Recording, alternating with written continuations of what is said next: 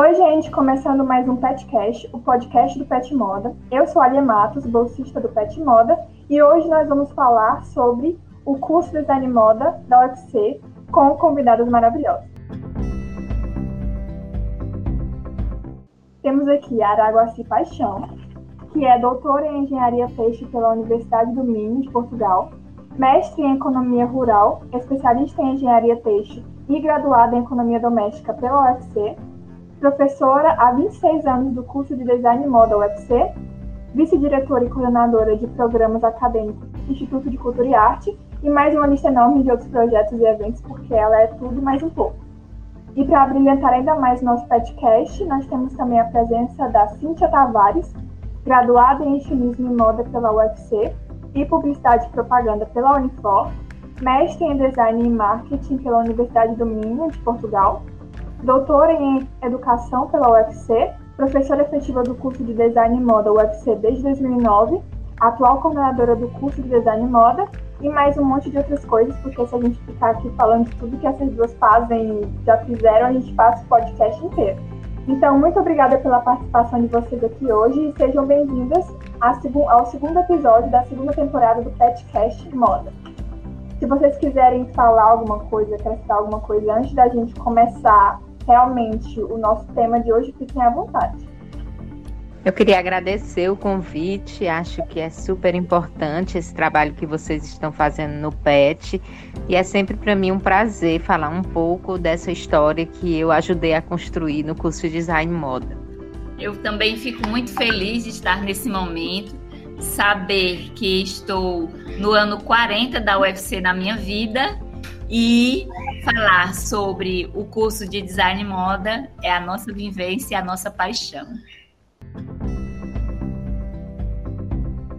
É, Para quem não sabe, antes de ser design moda, o curso ele era chamado de estilismo e moda e foi criado em 1993 pela Universidade Federal do Ceará, UFC, como o primeiro curso de estilismo e moda em uma instituição pública no Brasil. E só a partir de 2011 foi que ele passou por algumas mudanças e começou a ser chamado de design de moda. Mas antes de falarmos dessa transição, eu queria saber de vocês como foi o primeiro contato de vocês com o curso. Bom, Ariátila, o meu primeiro contato foi como aluna, né? Eu entrei em 1995, fazia parte da segunda turma. Inclusive, a Araguaci foi minha professora, né? Ela, quando ela entrou no concurso, a minha turma foi a primeira turma para quem ela deu aula. Né? Então, acho que a gente pode dizer que a gente inaugurou ali aquele espaço do curso de estilismo e moda. E eu tenho uma relação também como docente, né? Porque eu dei aula como professora substituta de 99 até 2002 e depois eu retornei como professora efetiva e já estou no meu segundo mandato como coordenadora. Né? Então, é, essa relação que é como estudante, mas também como professora e como gestora, possibilita ter um olhar né, de diversos locais, né, e eu acho importante essa, essa experiência. É realmente o que a Cintia disse, é, eu complemento.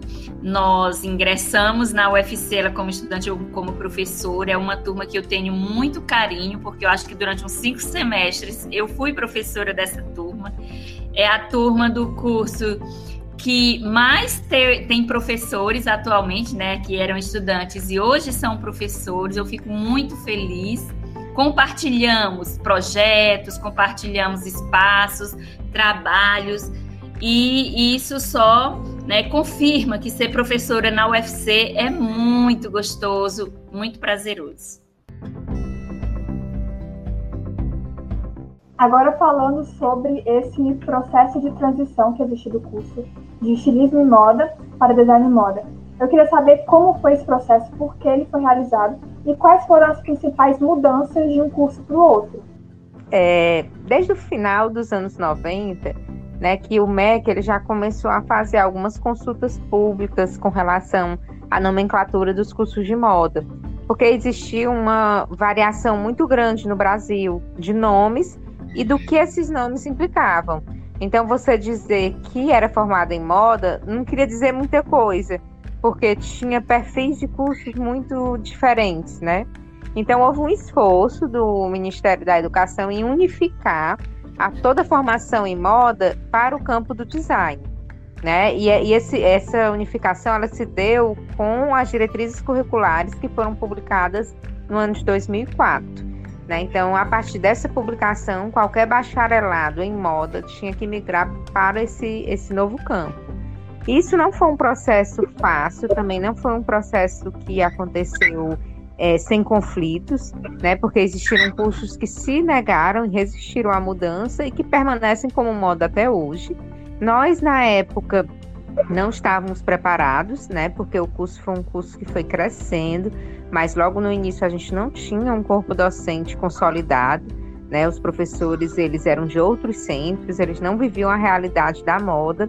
Então, em 2004 nós não estávamos prontos e esse processo só foi possível acontecer em 2009, porque a gente também teve é, apoio do Reúne, né? E aí foi um momento em que houve a contratação de muitos professores a gente pôde discutir, né, pensar é, no produto final desse curso, né, o que é realmente que a gente entrega para a sociedade, e a partir desse olhar para a estrutura curricular, a gente identificou que a gente caberia bem no campo do design.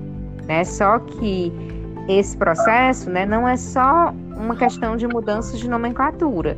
Né? Como é uma mudança de, de campo, é uma mudança também de perspectiva formativa.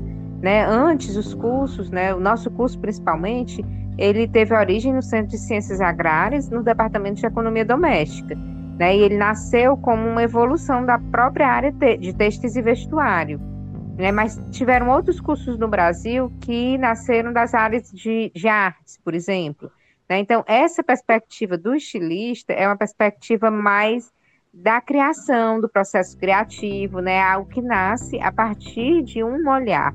E já o design, ele é uma perspectiva mais interdisciplinar e ela não é autoral, né? O processo de design, ele é um processo diferente de ser concebido. Então a gente não alterou só o nome, mas a, a própria estrutura curricular para que ficasse adequada a essa migração de campo. Nós tínhamos no estilismo quase como uma coxa de retalhos. Nós tínhamos professores que eram contratados, né, eram temporários, nós tínhamos uma parceria com o Senai, com a FIEC, que era quem fazia o pagamento desses professores.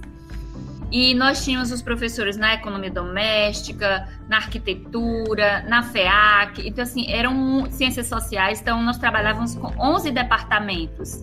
Então, os professores não conversavam entre si, não existia uma formação, digamos assim, voltada em que então, todos os professores dialogassem com o objetivo ou com a prática conjunta. E com a mudança do design moda e com essa contratação dos professores, nós também recebemos formação de cursos em design exatamente para nós aprendermos metodologias e ter um curso com professores do curso. Então, essa linha do design dentro da moda, de metodologias projetuais, de conceitos, todas elas voltadas para o desenvolvimento do produto, de modo que sejamos conscientes das mudanças sociológicas, comportamentais, históricas e todo o conteúdo teórico que nós temos aliados às práticas, nós venhamos a formar realmente um designer. No caso, designer de moda, porque nós trabalhamos, né, com elementos do vestuário voltados para a moda, além de acessórios e outros segmentos, mas o forte é o vestuário. E assim nós vemos que a formação em design ela está sendo construída desde então, porque o nosso projeto político pedagógico ele é vivo, ele é dinâmico e nós estamos continuamente em processo de avaliação, análise e alteração se necessário. Inclusive, era uma coisa que eu estou lembrando, né, e acho importante destacar, é que quando a gente fez esse processo de mudança, né, que ele é, foi, foi realizado no ano de 2010, mas o primeiro currículo só passou a vigorar em 2011, a gente levou em consideração não apenas essa demanda do MEC, né, mas tudo aquilo que a gente já vinha analisando e estudando com relação a esse currículo, que ainda era o original, né, desde o ano de criação do curso. Então, uma das mudanças foi o reforço à unidade de História e Pesquisa. Né? Não só essa unidade, ela ficou toda centrada no curso, né? não mais sendo dada por outros departamentos, mas também houve uma equiparação em termos de carga horária, né? tornando ela equivalente a todas as outras unidades. Né? Isso fez muita diferença na nossa formação, né? porque antes a gente tinha um TCC no final do curso, que era um, uma monografia, e o aluno muitas vezes se sentia despreparado porque ele não entrava em contato com disciplinas teóricas ao longo do curso, né? Eram uma ou duas, três, né? Não eram suficientes para preparar para esse momento, né? Então não foi assim uma mudança que foi vamos apenas migrar para o design. Não, a gente observou tudo aquilo que a gente já vinha estudando, tanto em termos de corpo docente, como também de corpo discente, porque foi um processo participativo, né, para fazer uma alteração que, inclusive, tem durado muito tempo, né? Foi em 2011 até 2018 a gente não sentiu tanta necessidade de fazer alterações muito grandes. A partir de 2018 a gente já iniciou um novo processo de atualização, né, que em breve a gente espera poder apresentar mas que não vai ter uma ruptura tão grande com o que a gente já vem fazendo. Como aluna, posso dizer que é perceptível tudo que vocês falavam, essa, essa vontade de evoluir. E, é, e depois do que vocês disseram, ficou bem claro realmente. Seria uma evolução ali é, inclusive, como que a, que a Cintia falou também, que é a área de pesquisa, que é muito importante para não só fazer a moda, mas entender a moda, de onde vem. E, e, realmente essa, essa questão, essa vontade tão grande dos professores, né? De, de também inserir os alunos nessas decisões, ela fica bem clara, né? Eu lembro que todo ano tem a parada obrigatória que são feitas pelos professores, que explicam para os alunos, né, um pouco sobre algumas mudanças que estão sendo feitas nas, nas disciplinas, algumas novidades, algumas coisas do tipo, e sempre tem o momento de ouvir o aluno, ouvir o que, que ele acha, o que poderia, que o curso poderia fazer para evoluir. Então isso traz realmente uma maior unidade dentro do curso de alunos e professores. O aluno sente que ele tem voz ali e o aluno, além de sentir isso, ele também tem o desejo de contribuir. Então não é só chegar lá e dizer o que acha, é realmente pensar a respeito. E, e essa possibilidade de pensamento vem da formação, porque é uma formação mais abrangente, mais bem estabelecida, faz com que o aluno tenha um, um pensamento mais evoluído também. E a partir disso a gente consegue contribuir. Então é meio que um ciclo. Vocês ajudam a gente a entender e a gente, a partir desse pensamento, a partir dessa, é, desse ensino, a gente consegue ajudar também vocês, de alguma forma, a deixar o curso melhor essa sua visão como estudante é muito boa, porque é exatamente o nosso, né, um dos nossos objetivos. Então, assim, o, o, aluno ganha muito, como você disse, realmente todos ganhamos, porque a sociedade espera uma formação assim. Então, dá mais maturidade ao aluno, compartilhamos responsabilidades e apresentamos para a sociedade, seja no mercado, seja na academia, onde esse estudante, né, futuro profissional, atua como estudante ou como profissional, é o retorno que ele, como estudante de universidade pública, dá para a sociedade e nós também, como funcionários públicos, damos para a sociedade. Então, é um trabalho que nós pensamos nesse coletivo dentro e fora da universidade. Agora, eu queria falar de outra transição que aconteceu, mas com relação aos prédios, né? Porque, como foi dito antes, o curso de estilismo em moda ele surgiu ali no DED, né? A sede dele basicamente aconteceu no DED, que é o Departamento de Economia Doméstica. E aí, depois, com o tempo, teve essa inserção né, do curso no Instituto de Cultura e Arte, que é o, o ICA. Então, eu queria saber como foi essa transição de prédio e, e no que isso facilitou para o curso também, o que foi bom para o curso essa, essa ida para o ICA. Em 2008, o Instituto de Cultura e Arte foi criado. Né? Então a gente entendeu, né? a gente recebeu o convite né, para participar, para fazer parte dessa unidade administrativa e não mais da economia doméstica a gente entendeu que era o lugar mais apropriado para o curso de moda. É, eu falei para ti, né, que a gente mudou o currículo em 2011, então em 2008 a nossa perspectiva ainda era aquela artística, né, era pensando o criador de moda. Então isso nos aproximava muito da arte, né? E por essa razão era interessante que a gente migrasse. Só que nesse momento ainda não existia o prédio do ICA, né? E ao mesmo tempo, a gente, além de já ter tomado a decisão né, de sair da economia doméstica, ou seja, a gente estava lá, mas não mais porque pertencia àquele departamento, né? Além disso, o, pró próprio curso de economia doméstica foi tomando novos rumos né? e foi apresentando necessidades de espaço físico né, que estavam afetando o curso de, de estilismo e moda na época. Então, a gente primeiro foi para a Seara das Ciências, que era um, um, espaço apenas provisório, enquanto o Instituto de Cultura não era entregue. E em 2013, quando o prédio ainda nem estava completamente pronto, né? Quer dizer, até hoje ele não está, mas ele não, não tinha sido utilizado por nenhum outro curso, nós inauguramos com a realização do colóquio de moda aqui, né, em setembro de 2013. E até hoje, né, a gente ocupa o Instituto de Cultura e Arte, mas ainda utiliza os laboratórios da Unidade de Textos e Vestuário da Economia Doméstica. O, o Departamento de Economia Doméstica, nesse período, né, ao longo do tempo, ele, como a Cinti falou, foi mudando os rumos e ele ficou agora, mudou para The Inter, que é o Departamento Interdisciplinar. E assim ainda ficam os laboratórios lá, por quê?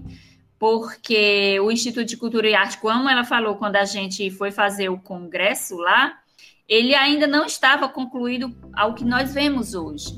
E o que nós vemos hoje ainda não está com o ICA concluído totalmente. Então, nós ainda temos o que construir, é, precisamos de verbas, digamos assim, gestão para né, concluir o que falta para vários cursos.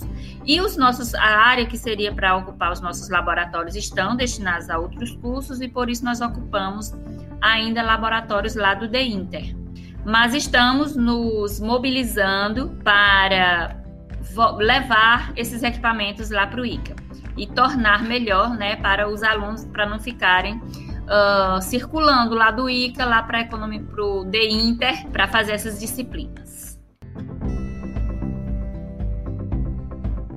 E aí, com relação a, a, essa transição, eu acho que também é interessante a gente falar o quanto foi bom para o curso estar ali naquele ambiente, porque normalmente os cursos da universidade eles têm seus próprios prédios.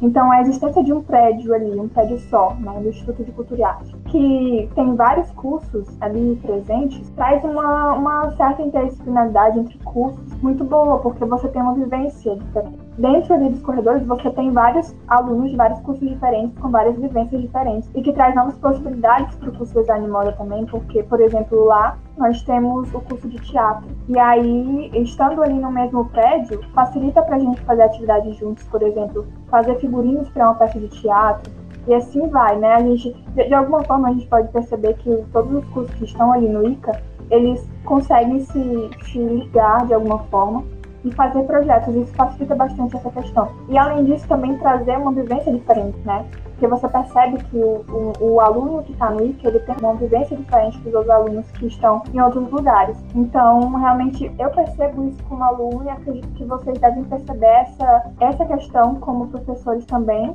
como isso pode ter sido bom para o curso. Nós estamos atualmente com uma comissão que está avaliando o projeto político pedagógico do ICA, e uma das premissas do projeto, né, que já foi construído na época mesmo da sua criação e implantação, a gente está vendo também a necessidade de rever tanto o que está escrito quanto as nossas práticas. Algumas coisas não foram colocadas no dia a dia e outras coisas precisam ser acrescentadas, mas uma uma premissa do projeto político pedagógico é exatamente o que você nos traz aí na sua fala, que é a interdisciplinaridade. Então, estando no mesmo espaço, essa possibilidade é muito maior.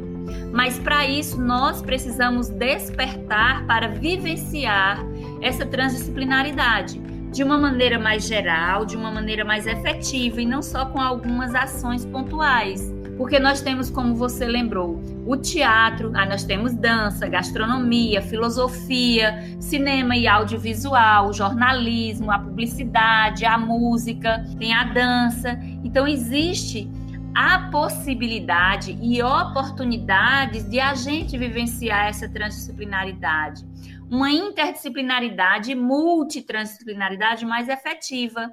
Eu vejo como um horizonte agora a implementação da curricularização da extensão. Então, com ações de extensão, o estudante pode escolher as ações que ou a ação que ele quer se envolver. Não precisa ser necessariamente ligada ao seu curso. Um exemplo que eu posso dar, nós temos um projeto de extensão lá no Lar Torres de Melo, que é o Vestir com Emoção. Então, ele é direcionado aos estudantes de uma disciplina que é a ergonomia do produto. Mas nós já temos parceria com estudantes do cinema e audiovisual para fazer a filmagem, com estudantes e professores, né? Do, da FEAC também, o, o curso de secretariado, que faz toda a produção. Então, aí já existe uma transdisciplinaridade. Mas a gente quer que isso se torne mais orgânico, né? Que nós naturalmente vivenciemos esse tipo de experiência. O enriquecimento na formação do estudante é muito grande, o contato com a sociedade, a sociedade sentir, viver e receber né, ações, atenção, projetos desenvolvidos pelo estudante, com o estudante, o estudante protagonista, estar junto da sociedade. É isso que a extensão busca. Então, a gente acredita que grandes oportunidades vão surgir com essa curricularização da extensão. É interessante, né? Isso é para a vida pública e para a vida privada também. Como a arquitetura, ela vai influenciar hábitos, ela vai modificar culturas, né? Eu fico pensando, as minhas filhas dormem no mesmo quarto, então elas conseguem brigar e brincar com muito mais facilidade do que se elas vivessem em espaços isolados. Então, eu acho que isso a gente transferindo para o Instituto de Cultura e Arte é da mesma forma, né? Se a gente ficar isolado nos nossos espaços, a gente, embora tenha uma proposta que é interdisciplinar, a gente não consegue executá-la, porque na prática ela não acontece, né? Então, a gente já vê algumas mudanças a partir da unificação das secretarias, quer dizer, todos os cursos ali juntos, né, trabalhando junto com os estudantes. Então, isso já dá uma mudança nesse caráter mais disciplinar no atendimento aos alunos. E a partir de, de, do próximo semestre, eu acredito, tem, vai ter uma novidade que são as junções das coordenações. Então, vai ser muito mais fácil que os coordenadores, que os professores se cruzem e de repente falem dos seus projetos, né? E esses projetos comecem a dialogar. Quer dizer, uma questão arquitetônica e interferindo né, nessa aproximação maior dos cursos, que é o que a gente deseja. Muito bom você falar nisso, Cintia, porque uma das ideias da gente também, assim como compartilhamos as coordenações, né, que a gente está caminhando para isso, é compartilhar os CAs também.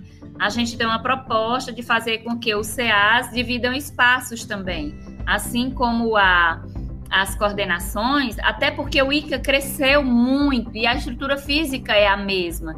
Então a gente já está percebendo a falta de espaço. Mas por outro lado, não é só a falta de espaço, esse convívio vai gerar muito mais oportunidades de ensino e de aprendizagem. Como você disse, no mesmo espaço a gente brinca, no mesmo espaço a gente briga, no mesmo espaço a gente cresce, onde surgir muitas oportunidades boas com essas partilhas. Na verdade, a gente sabe que a sociedade hoje, o mundo hoje, requer partilhas, compartilhamentos de ideias, compartilhamentos de espaço, de atitude, de muita coisa. Quanto mais a gente se divide, mais a gente se fragmenta. Quanto mais a gente se junta, a gente se fortalece. Enquanto vocês estavam falando, eu só fiquei imaginando o quanto vai ser incrível quando isso acontecer, porque se a gente já tem essa, essa junção no ICA como ele está agora, né? Mas vocês falando aí, você percebe que ainda não está totalmente, né? Você tem aquela convivência, mas ainda é uma coisa bem separada, né? Você convive nos corredores, mas tal hora você vai para sua sala, você vai para seu CA e tem essa divisão. Eu fiquei só imaginando a gente no convívio diário, fazendo essas, essas junções e, e conhecendo pessoas e, e, tendo conversas sobre assuntos com ideias diferentes. Só de imaginar já, já achei maravilhoso isso e, e que vai melhorar ainda mais os nossos cursos, com certeza vai ser incrível. Nós poderemos ter muitas interações para mudar uma visão que um professor uma, uma vez falou para a gente, que nós vivemos como num shopping, cada qual na sua lojinha. Então nós precisamos aumentar essas interações. com o tempo essa ideia ficando mais naturalizada, né? Vai ser uma, uma revolução ali, porque é, é, o diferencial, né? O livro é o diferencial. Exato. É, eu acho que é por isso que, que a galera das outras, dos outros cursos gosta tanto de passar o tempo livre no ICA, né? Porque tem essa, essa junção tão, tão maravilhosa. Essa energia boa, é uma energia muito boa. Sim, você sente quando você entra, né? Aquela, aquelas plantas, aquele branco, aquele aberto, várias coisas acontecendo, você passa pelo corredor, tem um grupo de dança dançando, aí você passa mais para frente, tem uma galera filmando alguma coisa. Então, é, uhum. você tem tudo ali, né? E tem muitas ações que os, que os professores fazem nos corredores. Então, tem aulas que os professores fazem do lado de fora e você pode ficar ali no seu tempo livre olhando um professor ensinando, ensinando dança e você escuta o que ele está falando. Então, você vai aprendendo várias outras coisas. Já aconteceu muito de, por exemplo, uma coisa que eu, eu gosto muito de lembrar, porque acontecia muito, era maravilhoso, que era, a gente tinha aula de desenho, ao mesmo tempo estava tendo aula de música embaixo, e eles estavam meio que com uma orquestra, então você tinha a sua aula de desenho enquanto você escutava uma orquestra Legal.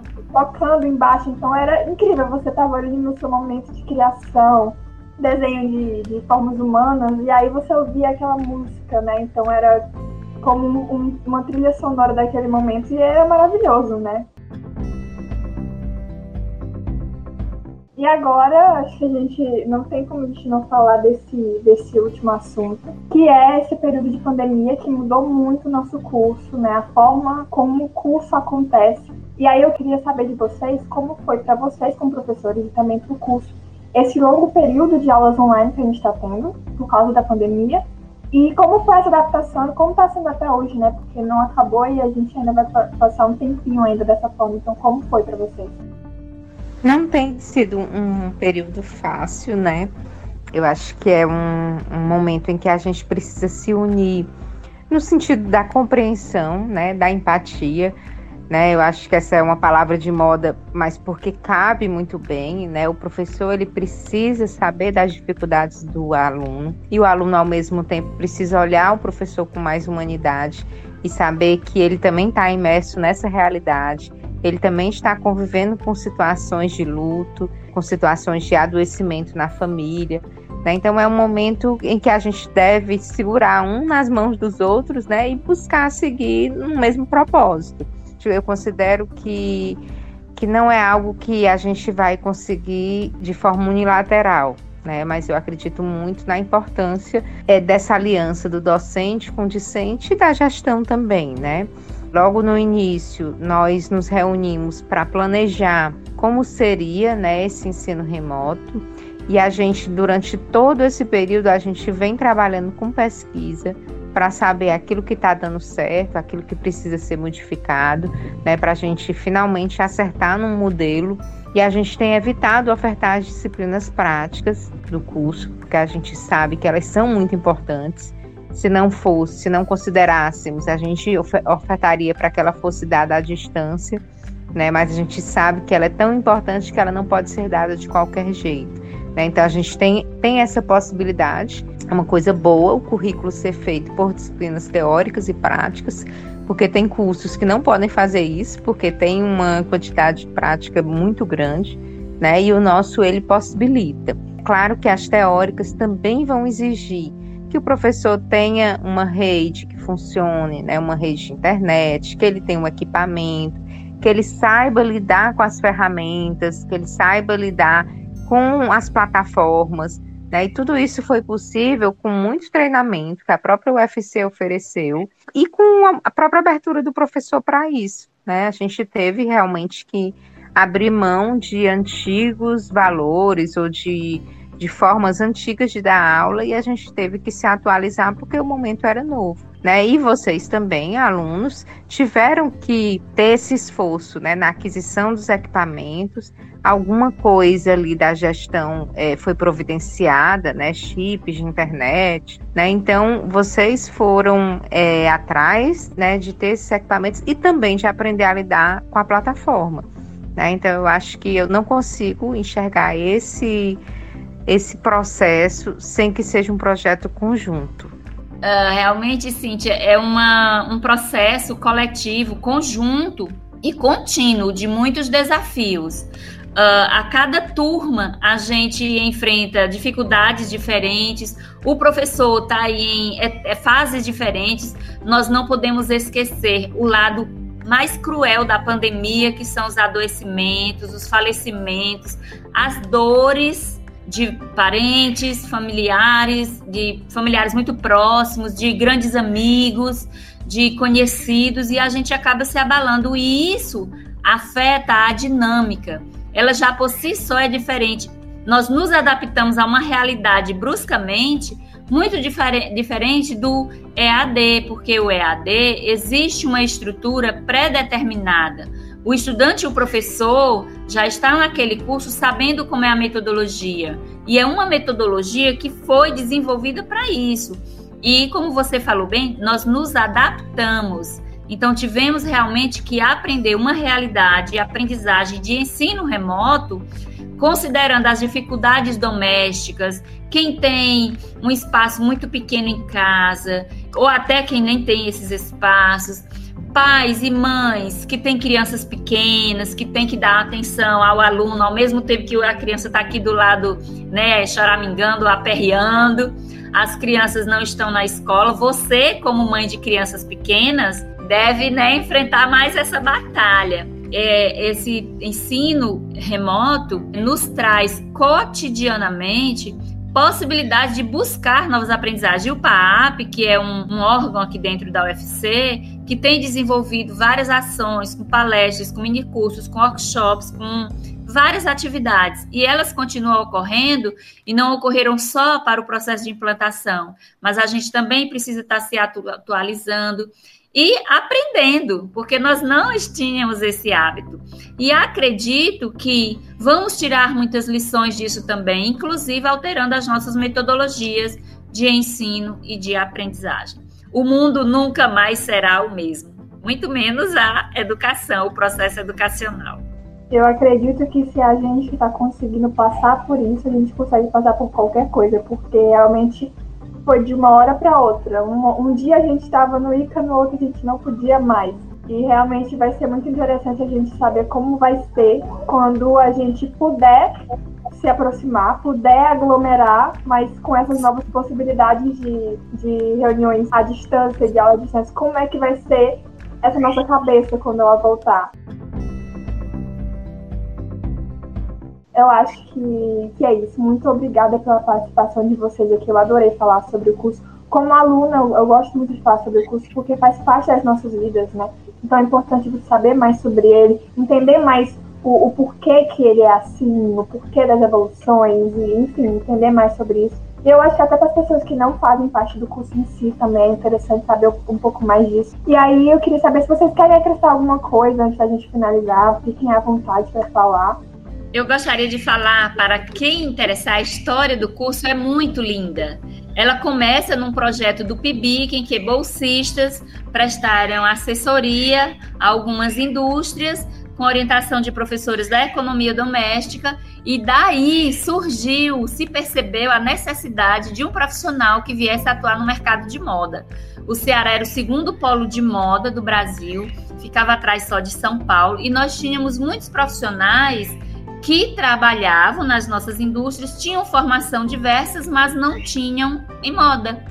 Então, uma professora da economia doméstica, uma professora da arquitetura se mobilizaram, foram para o Brasil, pelo Brasil, para o exterior, com o apoio do Centro Tecnológico de Confecção do Ceará, e daí foi elaborado o curso de extensão estilismo e moda.